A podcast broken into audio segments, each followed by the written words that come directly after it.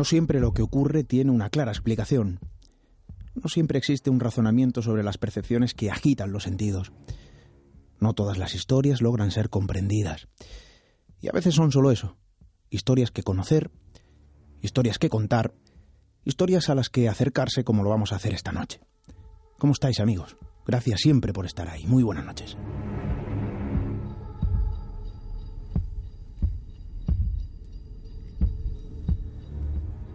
Decía algunos días eh, que existe la crónica escondida que dibuja sus absurdos imposibles entre las paredes de un hogar cualquiera, como el nuestro.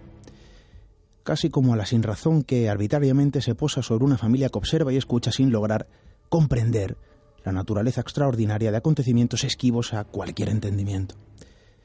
Es quizá la extraña historia que a veces se escribe en secreto tras una simple puerta de vecino. Una puerta como cualquier otra, como aquella que se sitúa frente a nuestro hogar. La extraña historia que a tantos ha condenado al silencio más hermético, casi como una maldición, casi como el estigma de lo puramente incomprendido.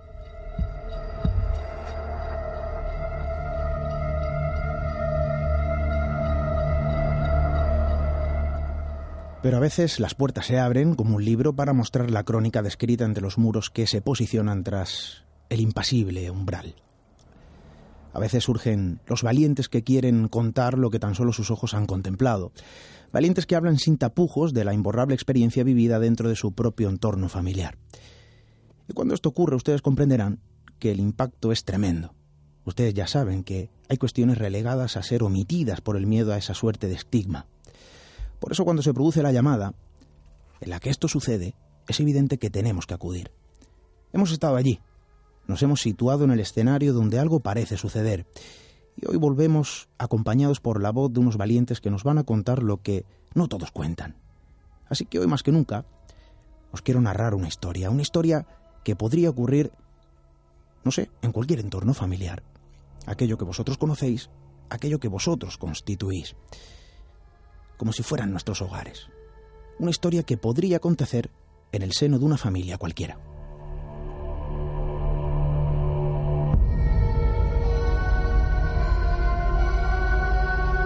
Nuestro correo electrónico radio arroba. También podéis escribirnos a través de las redes sociales, siempre supervisadas por nuestra compañera Diana Herbello, arroba misteriored, si nos buscáis en Twitter o Instagram, y del mismo modo Misterio Red si lo hacéis en Facebook y Google+. Por supuesto, ya lo sabéis, también podéis contactar con nosotros en misteriored.com. Quizá la historia que, que os vamos a contar esta noche sea la historia silenciada en otros tantos casos que se ocultan bajo el hermetismo y quizá eh, queráis escribirnos eh, alguna experiencia similar, ¿por qué no? Bueno, pues ya sabéis que queremos escucharos, ahí están todas las vías de contacto, claro que sí.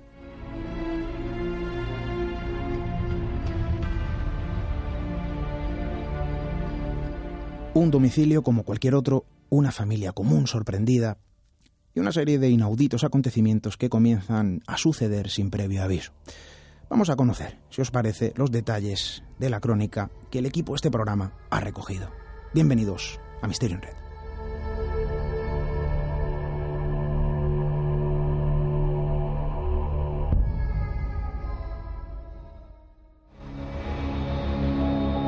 Atrévete a cruzar el umbral hacia lo desconocido. Aventúrate a descubrir que el misterio reside más cerca de lo que imaginas. Traspasamos la línea de lo imposible Misterio en Red con Esteban Palomo.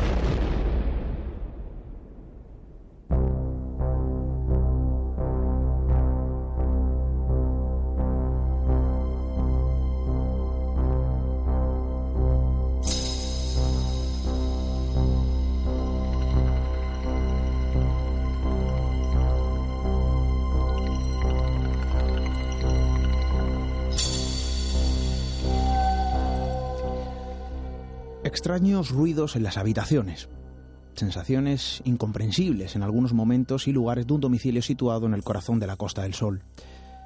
Sombras y figuras errantes que se muestran arbitrariamente como figurantes de una rara obra teatral. Y una familia, una familia como protagonistas de una situación complicada por la desconocida naturaleza de una fuerza que parece haberse desatado dentro de su propio hogar.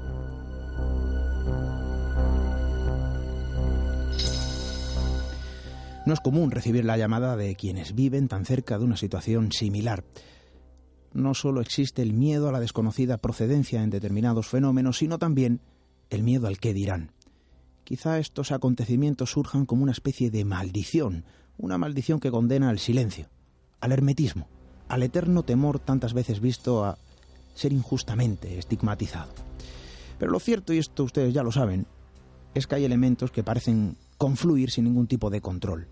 Elementos desconcertantes que parecen manifestarse donde, cuándo y cómo quieren para sorprender y en muchas ocasiones para atemorizar al emudecido testigo que no logra entender el extraño juego en el que sin quererlo se ve inmerso.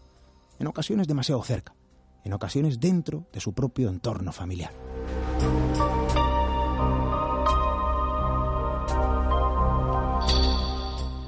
Nos puede pasar a cualquiera, no hay ningún tipo de criterio para este tipo de situaciones, tan solo la desconcertante realidad que se refleja en la voz de los valientes que hablan. En esta ocasión fue a través de un correo electrónico, un mensaje que apareció en el buzón de un miembro del equipo de este programa.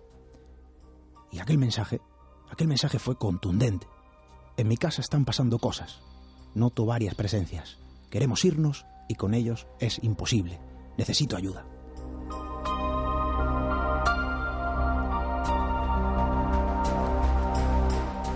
Ese mismo día nuestro compañero Carlos Cayuela me remite el mensaje. Algo parece ocurrir en un domicilio situado en el malagueño municipio de Torremolinos. Inmediatamente lo ponemos sobre la mesa y desde luego nos ponemos en marcha. Los compañeros de Grupo IPA preparan el equipo porque teníamos que acudir a la llamada. Teníamos que estar allí. Y allí estuvimos, quizá buscando y afortunadamente encontrando el momento en el que habla la verdad, no solo a través de las palabras, sino también de aquella verdad que se traslada a través de la mirada, la verdad que muestra el absoluto convencimiento de la realidad de una serie de inauditos acontecimientos. Y estuvimos allí, sí, pero también hemos regresado. Hemos regresado con sus protagonistas para contaros la historia, escrita en esta ocasión en las paredes de lo que hemos querido llamar el ático de las sombras.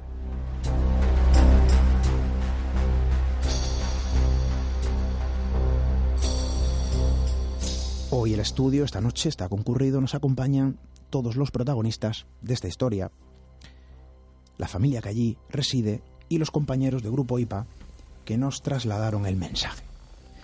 Carlos Cayuela, buenas noches. Muy buenas noches, Esteban. Un mensaje que te llega al correo electrónico, inmediatamente me lo haces llegar y esto nos llama la, atención, nos pone en órbita. Exactamente, todo comienza aproximadamente hace un mes escaso donde eh, mediante el correo electrónico del grupo recibimos un mensaje donde de manera desesperada, tal y como lo ha relatado, nos pide ayuda, ¿no? Porque en su vivienda vienen aconteciendo una serie de fenómenos anómalos que de alguna manera o de otra pues afectaban a los miembros de la familia. Ese mensaje era claro, era tácito, era directo. Algo parecía ocurrir. La persona que pide auxilio, que pide ayuda y que cuenta quizá lo que no todos cuentan, Claro, evidentemente todo el equipo pues nos ponemos en marcha y nos dirigimos a aquel entorno. Nos presentamos en aquel ático. Un pequeño ático situado en el municipio malagueño, lo hemos dicho, de Torremolinos y conocemos a sus protagonistas. Marina, muy buenas noches. Buenas noches. Ese mensaje que escribes, ese mensaje que redactas y que le envías a nuestro compañero Carlos, no es común. Hay que ser valiente así que desde luego yo te doy mi enhorabuena, pero tampoco es común em, encontrarse con una verdad tan, tan palpable, ¿no? Claro, cuando yo voy allí a esa casa y nosotros acudimos allí, ¿no? Nosotros no tenemos la respuesta, nunca jamás, de qué es lo que puede estar sucediendo y qué es lo que puede estar pasando.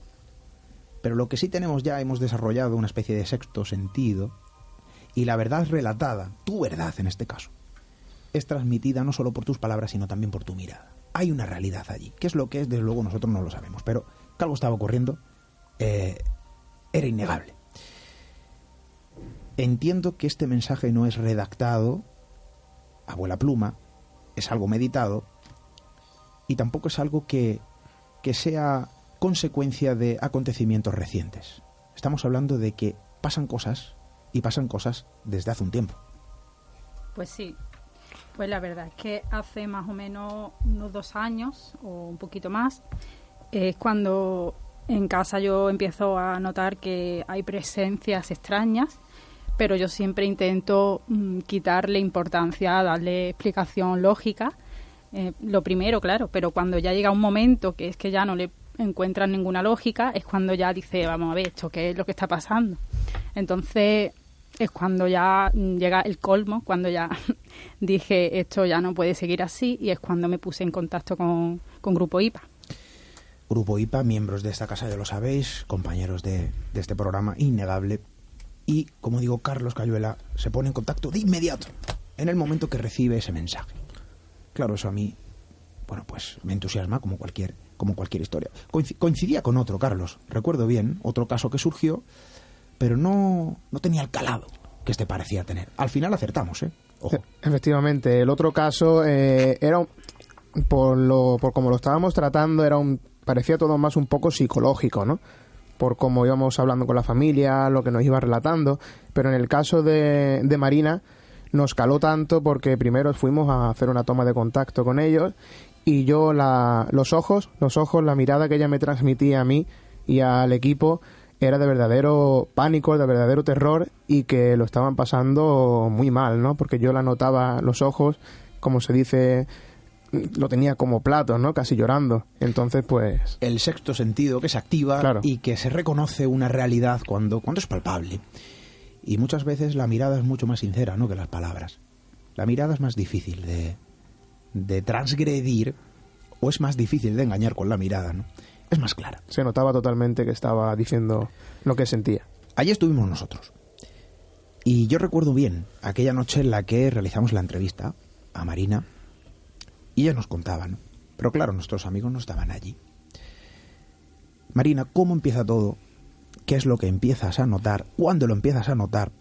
¿Cuáles fueron esos inicios de estos fenómenos, evidentemente, que fueron increciendo en una línea de aumento y evidentemente con, con mayor eh, virulencia, vamos a decir así? ¿Cuándo comenzó todo? Pues mira, exactamente no te puedo decir cuándo comienza todo exactamente, porque ya te digo que hace bastante tiempo, por lo menos dos años. Pero, mm, a ver, y tampoco te puedo decir exactamente lo primero que me pasa, porque es verdad que siempre he notado algo, pero claro, yo siempre ah, eh, me lo estoy inventando, esto es, mm, yo qué sé, casualidad, ¿no? Lo típico que se suele decir. Pero hubo un, un acontecimiento que pasó que es lo que ya me hizo pensar. Eh, fue porque yo vi eh, en este, yo estaba viendo la tele en el sofá y, este momento que estás entre dormido y despierto y, mm, vi un- a una mujer delante de mí mayor eh, descalza con vestida de blanco como con un camisón antiguo no era de esta época con el pelo largo blanco y fue así como un flash y ya no la vi, no la volví a ver, pero la vi, vamos, claramente, vamos, pude verle todo, la ropa y todo. Y claro, yo me quedé así un poco, es verdad, me lo he imaginado, lo he soñado, porque claro, estaba medio dormida viendo la tele. Entonces yo no dije nada. Y al, al día siguiente se lo comenté a mi marido. Le dije, fíjate lo que, lo que vi anoche, ¿no? Se lo comenté. Pero claro, él es escéptico total. Entonces me dijo, anda, anda, tú que estás obsesionada, eso te la has imaginado, la has soñado. Bueno, yo le- no le di importancia y ya está, lo dejé pasar.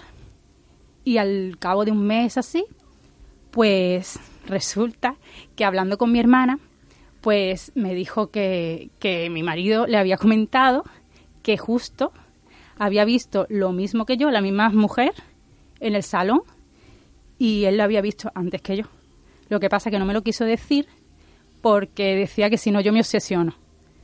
Entonces, pues, pues imagínate, cuando me lo cuenta, dice, y encima me ha dicho que no, le, que no te diga nada. Tu Entonces, marido sí, ve lo mismo, lo mismo que yo, la misma pero mujer. no te dice absolutamente Y él lo nada. había visto antes. Lo había visto antes.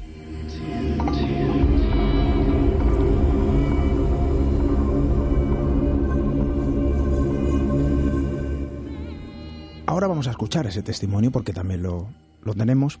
Hablamos con tu marido, con Julio, y él nos, nos lo contaba de esa forma. ¿no? Esto resulta un poco inaudito. Hablamos con una persona completamente crítica, racional. Y yo no digo que tú no lo seas, ¿eh, Marina? Pero hablamos con una persona completamente escéptica, que no cree ni lo que ve, ojo, ¿eh? Y así nos lo, nos lo decía nuestro buen amigo Julio. Pero claro, es que aquí hay algo que, que es innegable.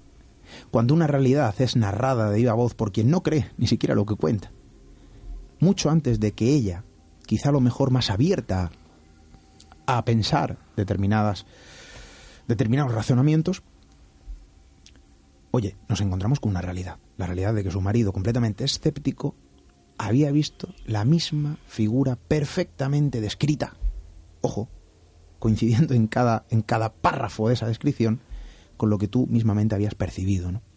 Y la descripción a mí personalmente me deja frío.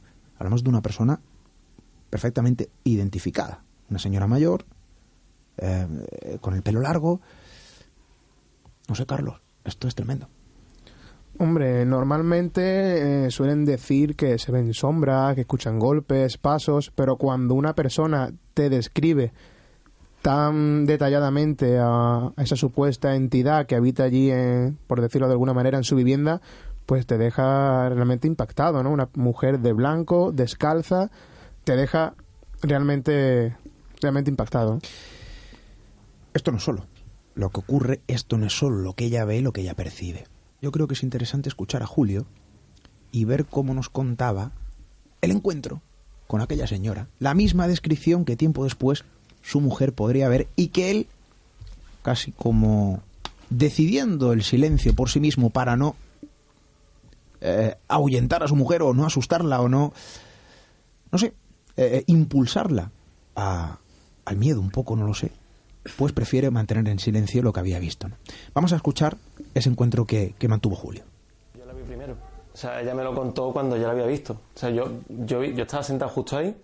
No me acuerdo, ella estaba dormida ahí, ¿dónde estás tú? Y de repente miro hacia allá y me vi pues, una mujer mayor, como con el pelo blanco, no sé, un poquito delgadita, tal. Pero bueno, tal como miré, la vi, al ser tan escéptico es que dije, bueno, pues igual me ha dado porque no, no creo en nada. Yo callaba porque si no sé que se sugestiona ella y es peor. Empieza a darle vuelta, a darle vuelta y digo, mira, mejor no digo nada. Y un día comiendo casa de mi suegra, lo contó y, mi suegra, ah, esta está, esta está con con los temas. Y cuando se fue, recuerdo que fue cuarto, cuarto, cuarto año, no sé, le digo, no, es que yo también lo he visto, lo que pasa es que yo no he dicho nada. De hecho, yo es que lo vi antes. Lo que pasa es que si se lo digo, mm, empeoramos. Ya empieza a darle vuelta, como te digo.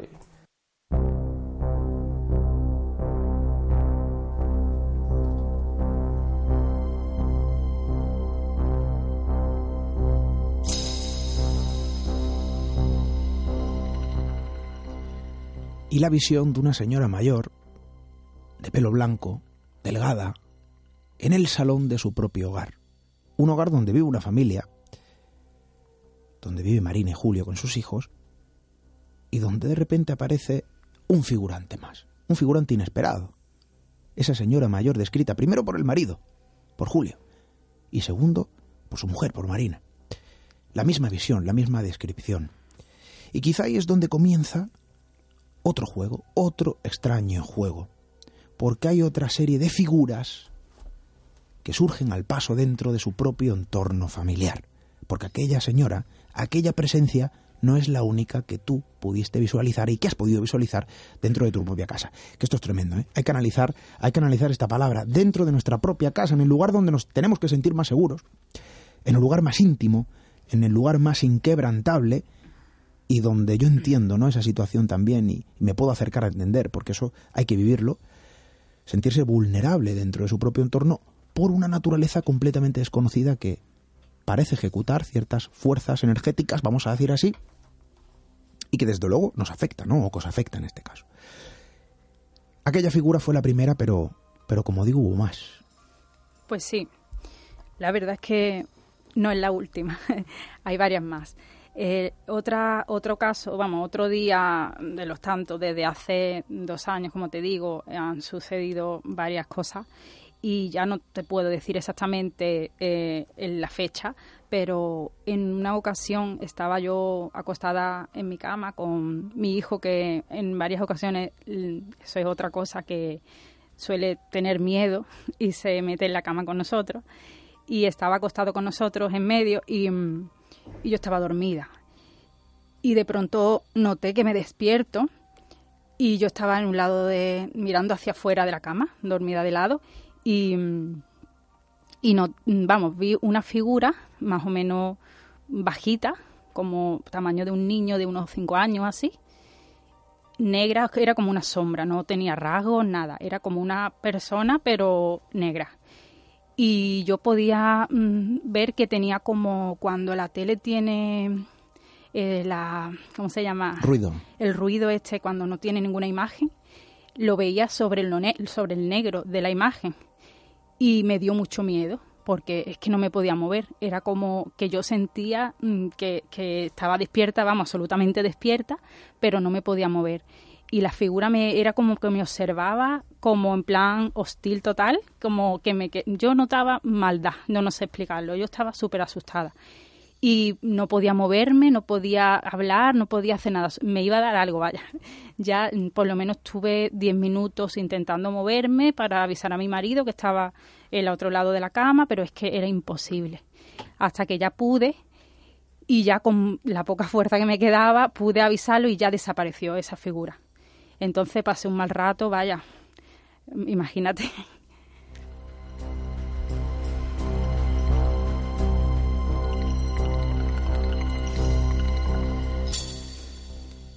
Yo creo que nuestros amigos se estarán poniendo en situación.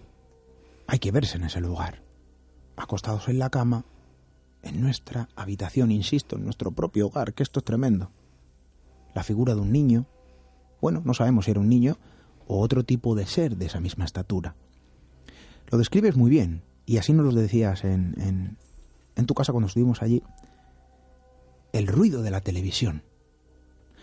A mi lado, a mi izquierda, se encuentra nuestra compañera, nuestra amiga Josefina. Buenas noches. Buenas noches, tío. Yo no sé si esto es común, ¿eh?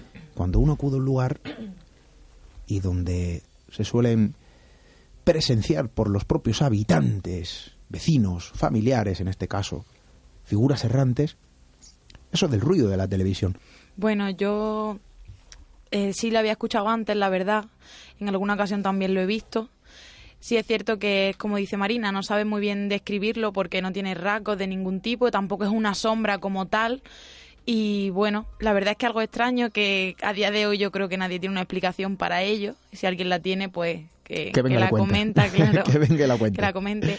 Pero bueno, es cierto que, es una situación que, que, se vive con angustia, sobre todo porque no sabes muy bien lo que hacer, el sentimiento que te entra de que tienen hostilidad hacia ti. Entonces es una situación, la verdad, es que bastante... El tema de no moverse Mm, prácticamente la parálisis eh, del sueño. Yo no sé si esto puede tener o no relación, eh, ojo, eh, y lo he dicho quizá a lo mejor así muy a la ligera. Pero prácticamente es una descripción similar a lo que se ve en casos donde la parálisis del sueño es una es un elemento más, ¿no? Esto es terrorífico. Pero cuando uno ve esa presencia a los pies de la cama, al borde, y ojo, detrás de esa figura estaba la cuna con su pequeño. Es que esto es tremendo. Efectivamente, ahí es donde yo quería entrar. Ya no solo es la incapacidad transitoria de, de cualquier tipo de movimiento, ¿no? Sino que a ella no es la única persona de la casa que le ocurre ese fenómeno cuando está dormida, sino que al marido, a Julio, una noche, eh, estando acostado, no podían dormir, no sabía por qué, estaba notando como una sombra, quiero recordar que me dijo, se sentía incómodo y Marina no quería decirle nada a él, ¿no? El caso que fue eh, del propio Julio el que le comentó que por qué no se iban al salón a dormir y dejaban el cuarto. Entonces ya es algo que aparte de esa mujer mayor que ven en el salón, también le ocurre ese tipo de fenómenos en, en su cuarto. ojo, ojo porque, porque hay otra, otra figura que quizá a lo mejor es muy llamativa, ¿no? Y esta sí, que es muy arquetípica dentro de este tipo de, de situaciones ¿no? y, de, y de fenómenos. El encapuchado. Aquí aparece también. Aquí aparece esa figura, la figura del encapuchado, y ahora nuestra amiga Marina nos, nos lo va a relatar, ¿no?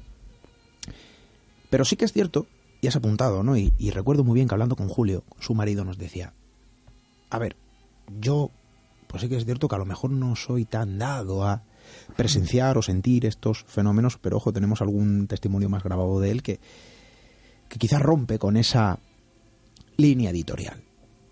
Pero en este caso sí que nos relataba perfectamente, ¿no? Y lo recuerdo bien, como aquella noche no podía dormir y tuvieron que ir al salón, ¿no? Una noche extraña, me decía. Era una noche extraña. Sobre todo porque cuando duerme, duerme a plomo. Y esa noche había algo que no, que no era convencional, que se salía de lo común, de cualquier cosa y parámetro conocido. Hablaba de una figura, una figura encapuchada que hace un recorrido muy concreto y que tú misma me lo relatabas, ¿no? En tu habitación. Sí. Insisto, es que es el- la palabra que más voy a decir esta noche es tremendo.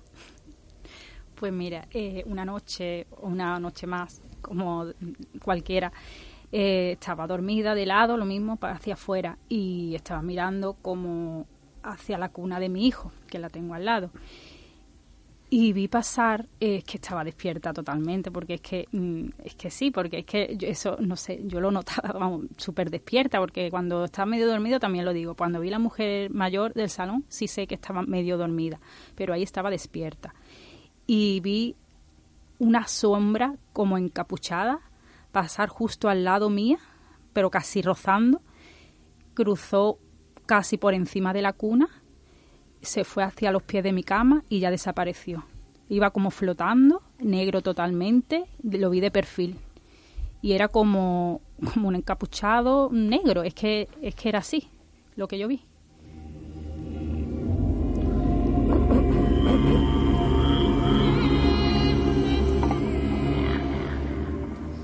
Y de nuevo la figura del encapuchado en un entorno donde suceden cosas extrañas. Desde luego nosotros no sabemos cuál es la naturaleza de este tipo de fuerzas, de energías, y qué es lo que lo produce. Pero la figura del encapuchado, y esto es muy curioso, que vuelve a surgir, en este caso en un entorno, ¿no? la figura del ensotanado, se podría decir. Se ven en carreteras, se ven en lugares antiguos. Recuerdo bien aquel cortijo donde estuvimos, el cortijo del monje, donde eh, acudimos también con los compañeros de Cuarto Milenio. Y ahora, en la vivienda de una familia cualquiera. Posiblemente siga ocurriendo situaciones similares, ¿por qué no? Silenciadas por esa especie de estigma, de maldición, en, muchísimos hogares que, eh, quién sabe, ¿no? A lo mejor nuestros amigos, vosotros que estáis al otro lado, también sentís o percibís eh, o vivís este tipo de situaciones. Si nos lo queréis contar, pues ya lo sabéis. Radio arroba. Si nos queréis escribir, nuestro correo electrónico. Redes sociales, arroba misteriored para Twitter, Instagram, misteriored para Facebook eh, y Google Plus. Y por supuesto a través también de misteriored.com.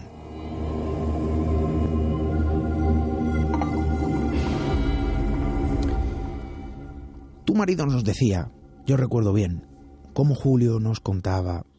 Bueno, Esteban, yo te voy a decir algo. Porque claro, yo, insisto, soy muy escéptico y siempre trato de buscar una respuesta objetiva a determinados fenómenos que ocurren y, y que quizá a lo mejor yo presencio con menos asiduidad que, que mi mujer. Y él nos decía, a veces me pasa, a veces, que estoy en la cocina y tengo la sensación de que pasa alguien, tengo la sensación de, de que hay alguien en la habitación contigua, de que hay alguien en el salón, de que hay alguien a mis espaldas. Y estoy completamente solo. Vamos a escuchar lo que nos decía Julio. Muchas veces pasa que estoy en la cocina, mejor recogiendo, tal, lo que sea, y noto que pasa alguien, pero bueno, muchas veces digo, bueno, ahora puedo, puedo achacar al gato, pero antes no había gato. Entonces, bueno, pues será, yo que sé, el aire, una ventana abierta, no sé. De hecho, en la cocina he notado varias veces, pero como te digo, noté eso, como algo que pasa. O sea, al- alguien que pasaba.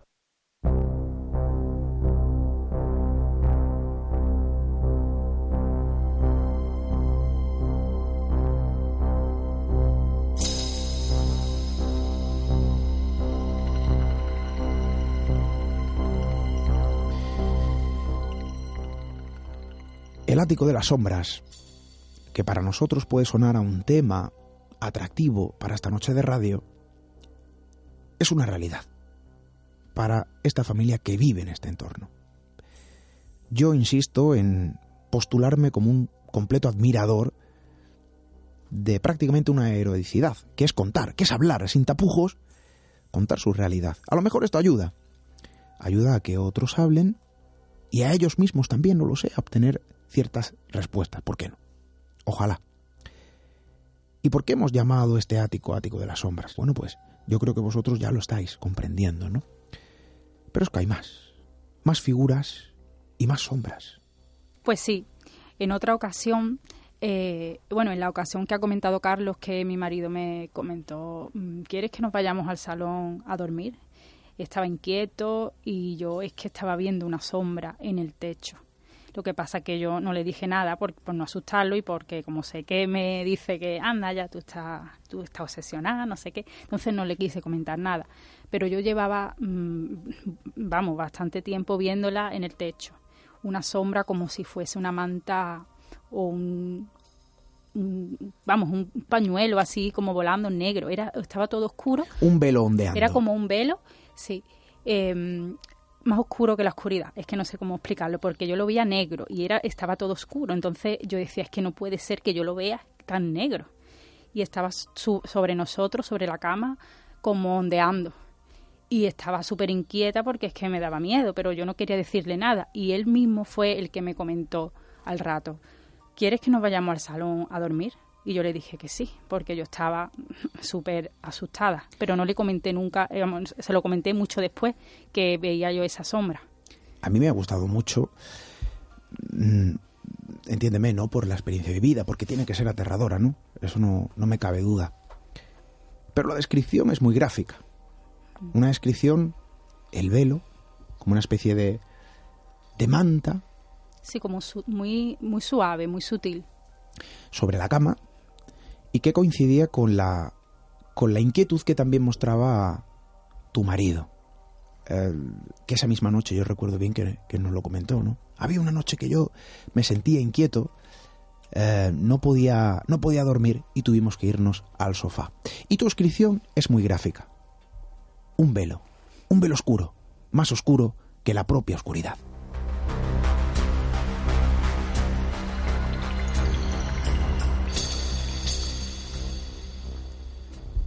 Pasa algo. Que en una casa con niños este tipo de cuestiones incluso se viven de una forma más sensible. Porque quizá ellos también perciben cosas. Quizá ellos son mucho más sensibles que nosotros. Quizá no, esto es una seguridad, ¿no? Pero hay algo que desde luego debe de preocupar a cualquier madre o cualquier padre. Cuando este tipo de naturaleza, yo no sé qué es, desde luego, insisto, empieza o trata de interactuar con los más pequeños de la casa. Ocurre algo, ocurre algo en la habitación de tu hijo, que para ti resulta ser gráfico. Quizá a lo mejor esto puede quedarse en el baúl de las anécdotas. Pero claro, si lo acompañamos de todo lo que nos estás contando, de esas percepciones, de esas sensaciones que no hemos entrado a hablar de ellas, pero aquí hay una serie de consecuencias físicas que tú misma has notado en no pocas ocasiones incluso delante nuestra. Pero claro, vamos a hablar de esto. Porque yo creo que a lo mejor también es muy gráfico. Se derrocha cierta sensibilidad cuando los niños están de por medio. Esto ya empieza a teñirse de otro color. ¿Qué es lo que pasa? Pues en una ocasión la, en el cuarto de mi hijo estábamos en el salón, no, no había nadie, en su, en su habitación estaba vacía. Eh, mi hijo estaba dormido en el sofá también, estábamos viendo la tele y, y mi pequeño estaba en el dormitorio en la cuna, en mi, en mi, en mi cuarto. Entonces el dormitorio de mi mayor estaba vacío y yo me quedé un, un, segundo dormida en el sofá y empezó a sonar un muñeco en su cuarto y mi marido me empezó a despertar, Marina, Marina, mira que está sonando algo en el cuarto y yo no voy. Ve tú, porque yo no voy, porque claro, él es muy escéptico, pero luego tampoco es capaz de. Y claro, yo me estaba dormida, me desperté así rápido y, y, lo escuché. Estaba un muñeco sonando. Cuando llegué al cuarto ya había dejado de sonar. Pero claro, yo estaba intranquila. Yo tenía que buscar a ver qué es lo que estaba sonando y por qué. Entonces me puse a buscar a ver de dónde venía ese, esa musiquilla y ya di con él. Y, y, ya cuando le volví a dar para ver si era ese, eh, si era un tipo de móvil así de estos de juguetes y, decía eh, claramente, hola, hola, es hora de jugar.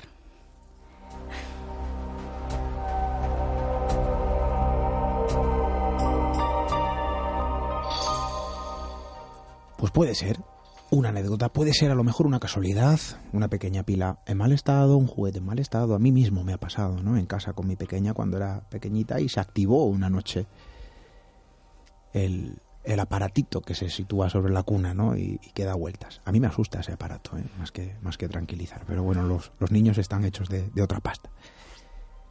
Pero es muy gráfico, ¿no? Se añade, bueno, pues a este sinfín de casualidades, no lo sé, de percepciones. Hola, hola, es hora de jugar. Bueno, pues ahí queda eso, ¿no? Mm, se puede contar como, como anécdota. O no, quién sabe, ¿no? ¿Qué es lo que qué es lo que puede significar, no lo sé. Marina, las cosas pasan, siguen sucediendo, los acontecimientos, bueno, siguen progresando en su naturaleza evolutiva, pero esto tiene un efecto, una consecuencia, ¿no? Tus sensaciones, tus percepciones se convierten en físicas cuando empiezan a afectarte. Eh, tú me hablabas de eh, fuertes dolores de cabeza en momentos muy puntuales, dolor de, de barriga, de tripa, eh, de vientre en, en, en, momentos también muy concretos, frío, calor, cambios de temperatura. Esto es algo cíclico que se ha ido repitiendo también en el tiempo.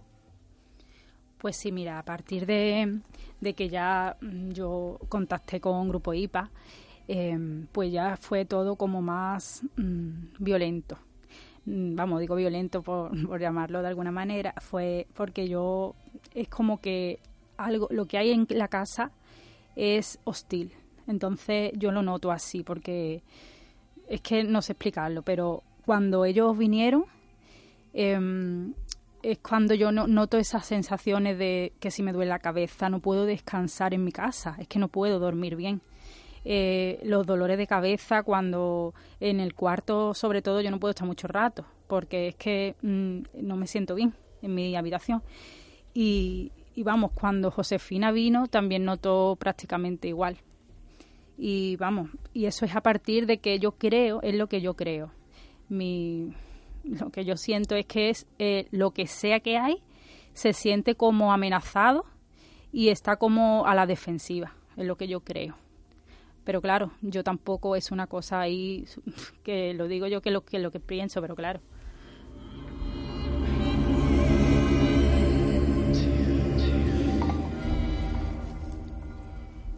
Tras todo esto, y que hay mucho más, pero el tiempo, pues evidentemente lucha en nuestra contra, vosotros, bueno, mejor que nadie, eh, sabréis entender que teníamos que ir allí prácticamente casi por obligación. Y hasta allí fuimos, con los compañeros de este programa, de Grupo IPA, Carlos, Josefina, Miche Cobos, que hoy no nos acompaña, pero Calle estuvo también con nosotros, no hay que decirlo, porque es de ley. Hemos hecho pruebas. Nuestra amiga Josefina, que ya sabéis vosotros que, bueno, tiene cierta sensibilidad para este tipo de cuestiones, nos contaba que, que la naturaleza que describía eh, Marina que las sensaciones, que la percepción era completamente similar. También sentías ciertas molestias sin que te dijéramos nada, porque evidentemente tú acudías allí sin saber a dónde ibas y sin saber la historia, como siempre, aséptica por completo y, y pobrecita mía, le vamos a tener que poner una estatua por lo menos, porque sí que va a un lugar nunca sabe ¿no? a, a, dónde va ni qué es lo que, lo que se va a encontrar. Pero yo creo que también un poco es la, la importancia de todo esto, ¿no? poner a prueba también un poco a, a su percepción y ver si coincide con aquello que nos cuenta, en este caso, eh, nuestra amiga Marina. Y en este caso es así, afirmativo, coincide a la perfección. Es decir, primero, la sensación es que cuando eh, se traspasa ese umbral, tú empiezas a sentir, son exactamente las mismas, y así no nos lo hiciste eh, saber, antes incluso de hablar con, con, Marina, que eran completamente las mismas, ¿no? que nos había contado Marina tiempo atrás.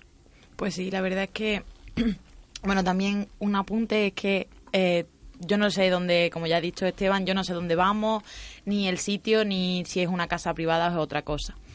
Entonces, pues tres días antes de ir, si me dijeron, pues tal día, tal hora, vamos de investigación. Tres días antes, eh, nosotros fuimos creo que un jueves o un viernes, nosotros, yo el lunes empecé a ver una sombra negra en mi cuarto que me despertaba todas las noches a la misma hora cuando yo no sabía muy bien por lo que era, yo se lo comenté a, mi compañero Carlos, le dije, mira Carlos, me pasa esto desde tal día, no sé si tendrá algo que ver o no al sitio donde vamos, pero bueno, quiero que lo sepas por si luego coincide. Luego, hablando con Marina, pues sí que era similar a este velo ondeante que, que ella vio ¿no? en, su, en su cuarto.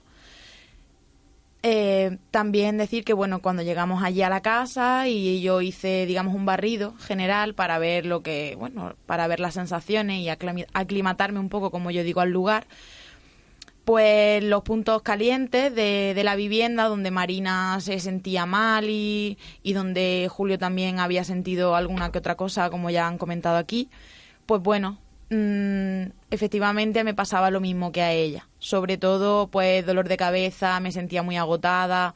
Cuando entrábamos, sobre todo en el cuarto, era una sensación de malestar generalizado. Eh, en el cuarto también de, de, su pequeño, donde sonó el, el juguete. De hecho, estaba justo en el, no en todo el dormitorio, pero sí en, en la zona donde estaba el juguete, de hecho, cosa que yo no sabía. También pasaba algo similar como en el, el dormitorio principal. Y en la zona de la cuna también le comenté a Marina que, que si su pequeño no podía dormir, que si lloraba y todo eso, y me dijo que efectivamente sí. Y bueno, le describí también cuando estábamos en el cuarto, ella cerró la puerta un poco para que yo pudiera ver todo el cuarto en general y le comenté que había una figura, una figura que yo no veía muy bien si era un niño o era otro tipo de entidad, más o menos de alta como, como el pomo de la puerta. Y bueno, ella la verdad es que se quedó sorprendida porque efectivamente había sido así, lo que ella nos comentó, nos comentó antes que vio, vio en la cama. Y ya digo, las sensaciones eran muy similares, todas a las que Marina después me relató. Y nosotros, pues impactados, ¿no? Ante la coincidencia del relato de nuestra compañera Josefina, de nuestra amiga Marina, y la conexión, la conexión descrita bajo, evidentemente, lo ininteligible lo imposible, lo incomprensible. Nuestra cara era de asombro y, y lo que teníamos ganas era de poner aparatos, de comprobar qué es lo que pasaba en ese lugar. Primero hay que decir, porque hay que, eh, hay que contarlo, que es complicado. Porque es una vivienda donde eh, residen dos niños pequeños y hay que ir con cierta prudencia y con cierta delicadeza, por lo cual no podemos desarrollar una investigación en profundidad porque es complicado, ¿no? Donde hay niños y donde, donde hay una familia residiendo, bueno, pues al final hay que ponerlo todo patas arriba porque se tiene que ir todo el mundo de casa y, y es complejo, es complejo. Bueno, pero hemos tratado, ¿no? De hacer algunas pruebas. Antes de hacer este programa, hace algunos días, estuvimos allí, eh, recuerdo bien que colocamos varias cámaras en la vivienda, varias grabadoras, detectores de, de, movimiento. Yo no me fío mucho, Carlos, tú lo sabes, de ningún tipo de, de, pruebas donde se usa el detector. Pero yo no soy investigador. Entonces, claro, oye, hay que ponerlo. Y no sé tampoco evaluar qué validad tiene o no tiene validad. Pero sí que es cierto, sí que es cierto, y hay que decirlo, que alguno que otro sonó. Sí, sonó una vez mientras que estábamos colocando, bueno, ya teníamos colocado todo el material, las grabadoras, porque en este tipo de investigaciones lo más importante de todo es una grabadora. Los aparatos, los materiales que nosotros utilizamos son complementos, como bien has dicho, pero lo importante en una investigación, una grabadora y sobre todo Josefina. Bueno, nuestra amiga Josefina, que es un imán. Por supuesto. un radar. Y bueno, a lo que estaba comentando, que estaban todas las grabadoras colocadas y llegó un momento que el detector que estaba colocado en la puerta donde se encontraban ellas dos sonó. La puerta estaba cerrada, el detector no tocaba ella en absoluto y todos los que se dedican al tema de la parapsicología y utilizan este tipo de material sabe que el detector de movimiento cuando se activa a los 10 segundos suena para decirte que uh -huh. está sonando, ¿no?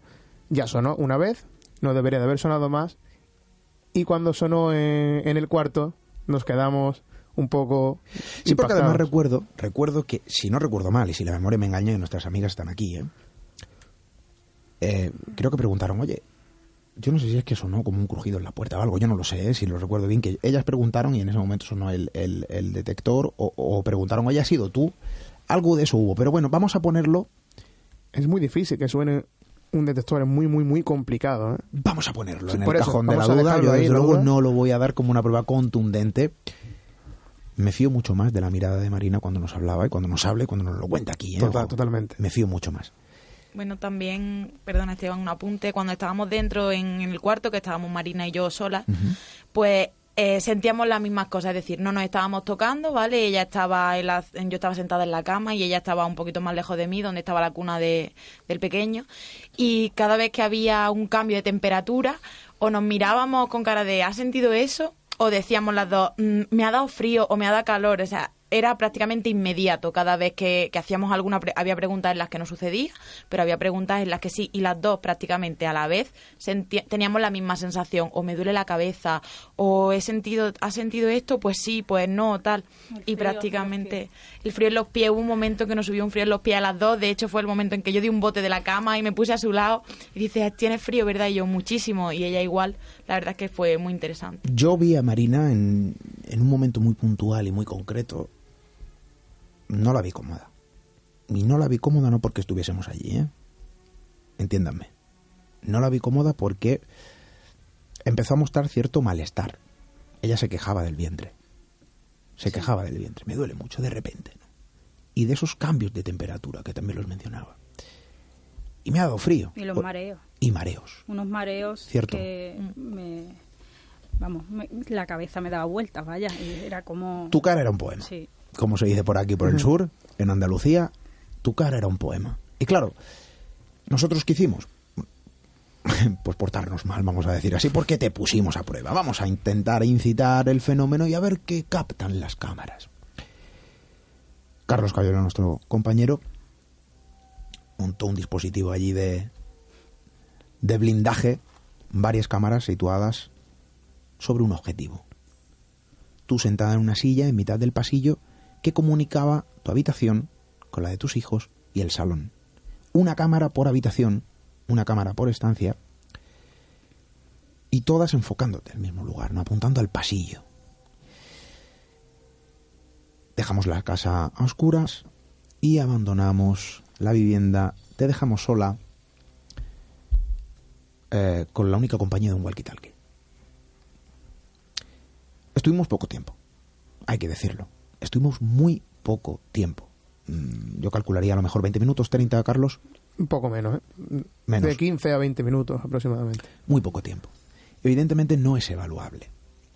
Estuvimos, bueno, pues en un momento quizá a lo mejor no del todo propicio para desarrollar pruebas y no, no del todo suficiente para poder extraer algo que nos diga, oye, ha pasado algo, ¿no? En ese momento. Insisto, porque yo no dudo de la palabra en ningún momento de Marina, y mucho menos de su mirada. Bueno, pues resulta, bueno, ojo, ¿eh? Y también de su marido, porque su marido, que es muy escéptico, pero también nos contó cosas, ¿eh? Claro, uno es escéptico hasta que empieza a hablar, y pues a lo mejor no es tan escéptico, pero bueno, el- la, situación es la que es. Dejamos el, eh, los dispositivos conectados y nosotros nos marchamos. No pasa nada, o sí. Vamos a dejar que nuestros amigos opinen, Carlos. Porque Marina, eso sí, empieza a relatar una serie de sensaciones. Ella, a través del walkie, nos dice, noto como alguien está detrás mía. Siento la presencia de alguien a mis espaldas. Y estaba en su casa. Lanza una pregunta, y tampoco sé si esto es evaluable o no, si puede ser una falsa prueba, si puede ser un falso positivo. Lanza una pregunta e inmediatamente hay una respuesta, no en forma de voz, sino en forma de golpe. Vamos a escucharlo. Necesito una señal.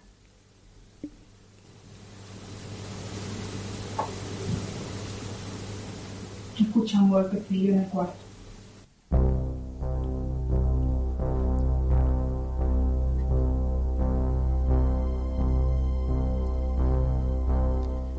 He escuchado un golpe aquí en el cuarto y, y se escucha perfectamente, ¿no? En la, en la grabadora. ¿Esto está captado por cámara o por grabadora? Por la grabadora. Grabadora. La del cuarto. Exactamente. La misma que está en el cuarto, en la habitación. En su habitación. Vuelve a lanzar una pregunta. Vuelve a lanzar una pregunta. La misma pregunta. Y la respuesta es exactamente la misma. Vamos a escucharlo. Dame una señal de que está aquí. Escucho un golpe.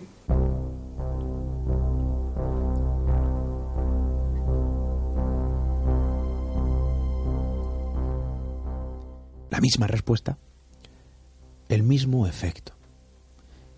Y su percepción, la percepción de que está siendo acompañada. No captamos voces, pero tampoco estuvimos el suficiente tiempo. No captamos sombras, figuras a través de las cámaras. Ella insiste en esa percepción de sentirse acompañada cuando estaba sola. Eh, describía cierto malestar. Y a la respuesta, a la respuesta de su pregunta, golpe. Un golpe que evidentemente proviene, según su percepción y según el aparato colocado en la habitación, de su propio eh, dormitorio. Pues yo no sé qué opinar de esto, Carlos. Yo no lo pondría a lo mejor como una prueba contundente, pero oye, es que al final, casualidad a casualidad, habría que hilar muy fino, ¿eh?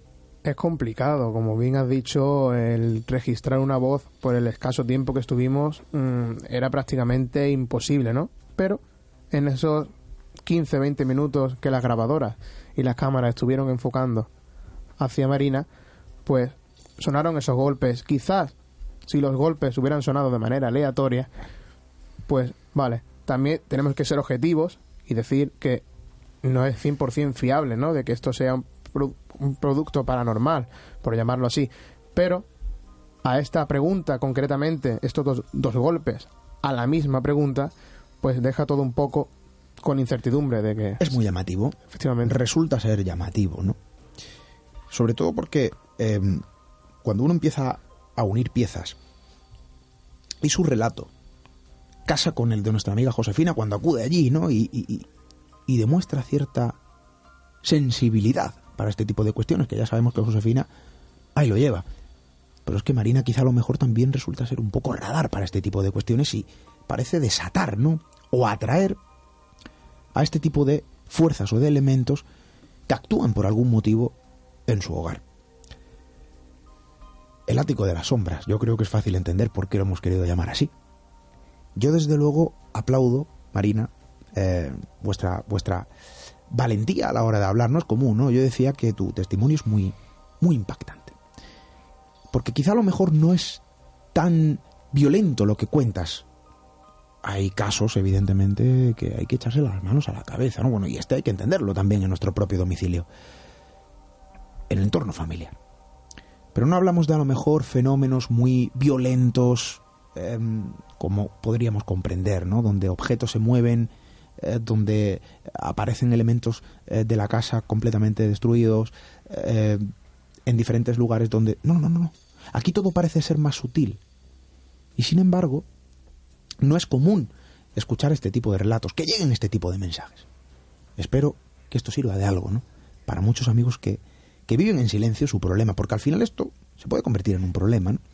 Buscar ayuda está bien. Ahora aquí, claro, aquí no podemos ir al médico.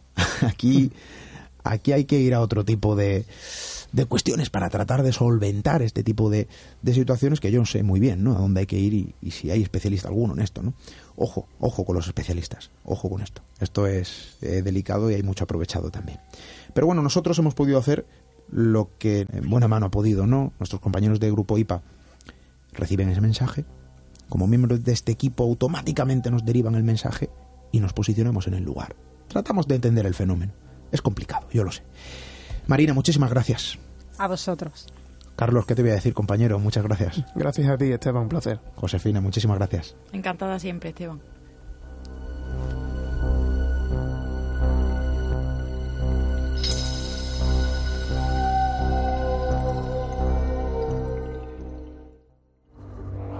Misterio en red. Misterio en red. Con Esteban Palomo.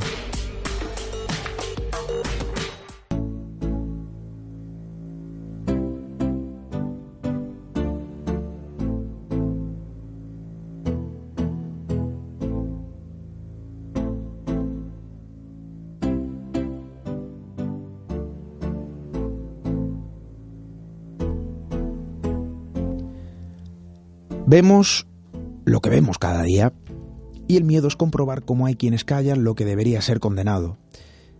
Miedo es ver cómo hay quienes graban a quien necesita ayuda en vez de tratar de asistirlo.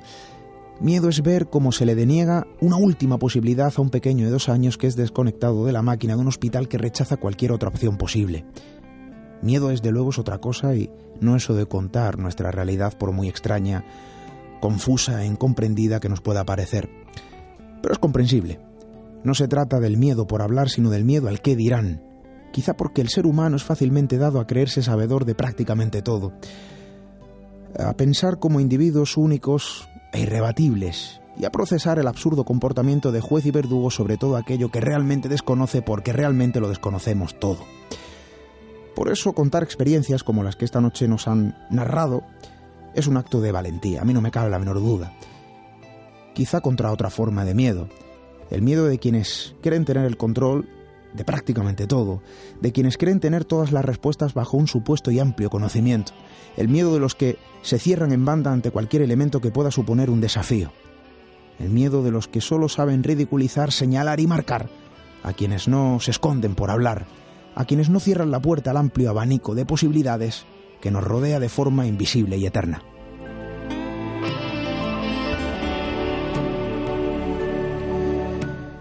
Una vez hubo un diplomático italiano que dijo aquello de que la verdad no es el lenguaje del cortesano y solamente surge de los labios de aquellos que no confían ni temen de la potencia ajena. Por eso nosotros aplaudimos a los valientes que hablan su verdad, a los intrépidos que narran prácticamente una experiencia límite. Yo desde luego ni cuestiono ni otorgo respuestas porque, porque no las tengo, pero sí lanzo esa invitación porque creo que es importante para hablar y contarlo. Quizá no en la radio, quizá no aquí, aunque desde luego estuviésemos encantados, pero hablarlo a veces ayuda y entendemos que no es fácil. Y créanme que lo comprendo. Enfrentarse a lo puramente desconocido, en la más absoluta soledad, y mantener el silencio impuesto por la maldición del miedo al que dirán no tiene que ser fácil.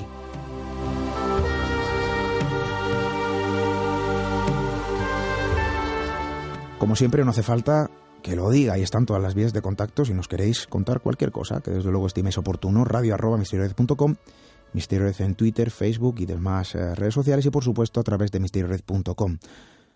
Nos gusta ser voz y también oídos, nos gusta compartir historias nos encanta ayudar si podemos, ¿por qué no?